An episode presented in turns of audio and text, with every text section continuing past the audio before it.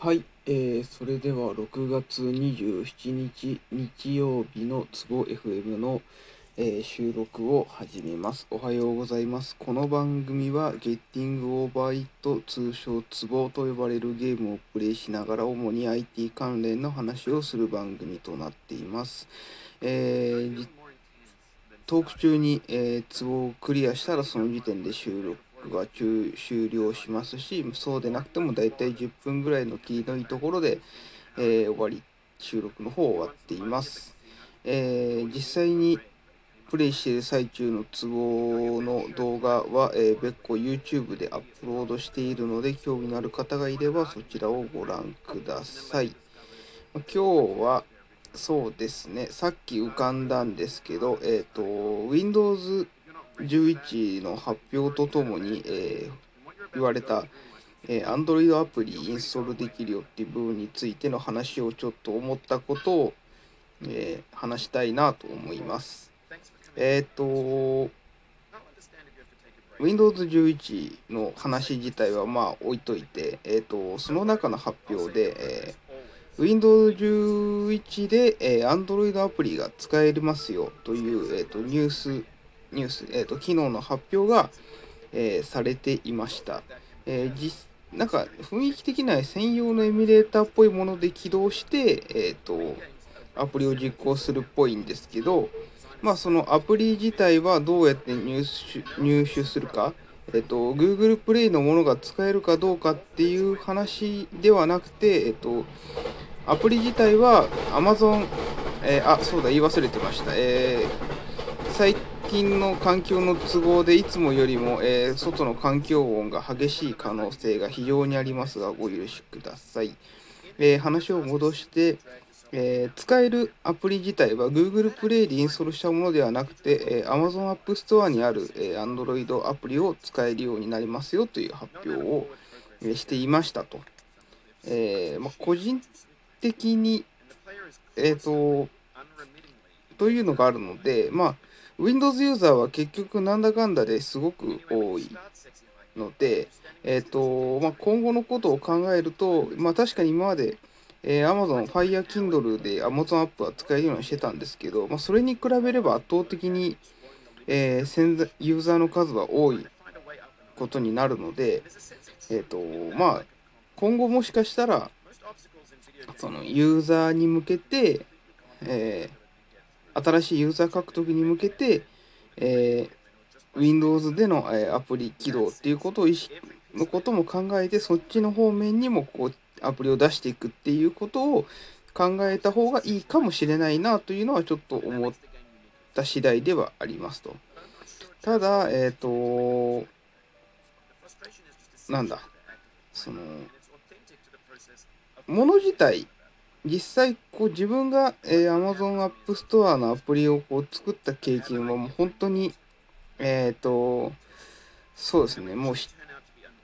Amazon がアプリ対応しましたよって言ったところの1、2年後ぐらいまでしかないので、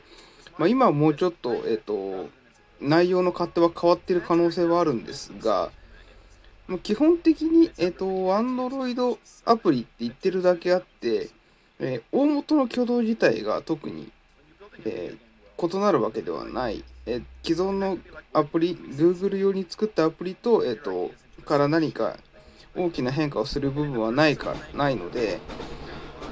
まあそんな対応させること自体は難しくはないと思ってるんですよね。一応今は Google がもう Google プレイサービスを使うことを結構前提としての、えー、と API の提供もやっているんですけれど特に Firebase 特に自分が使っている Firebase とかもあるんですけれどあれも確か一応その、えードキュメントページに載っていたはずですが、えっ、と Google プレイサービスがない場合も動くかどうかの対応表が一応あって基本的な機能は、えー動いてくるはずなんですよね確か。だからそこまで気にする必要はないかなと思いつつ、まあ、ただちょっと気になるのは確かオーセンティケーションの Google ログインがうまいことできたかどうかはちょっとわからんなという気がちょっとしているんですがまあそれは置いといてまあ置い置いとけないのもあるんですけど、まあ、なのでこう実装自体を作るのはそんなに難しくはないんですが、じゃあ結局難しくないんだったら、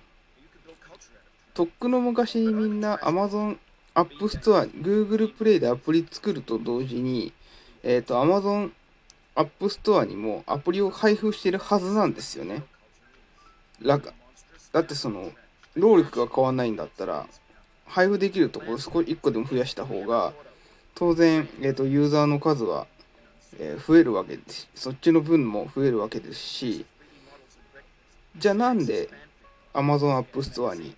今まで Google Play だ Google Play だけにしか提供してないケースが多いかっていうと結構そのさっき言った細かい部分の違いを対応させるのがめんどくさいんですよね。本当にその難しいじゃなくてめんどくさいんですよ。あの例えばえっ、ー、と、これ自分、今はわかんないですけど、自分が少なくとも触った時に出された要望としては、えっ、ー、と、例えばシェアボタンを作るときに、えっ、と、リンクが当然 Google プレイのリンクになってると、ダメですと。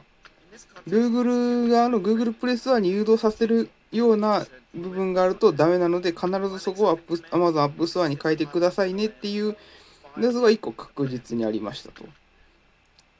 まあ、多分他にもあると思うんですけど、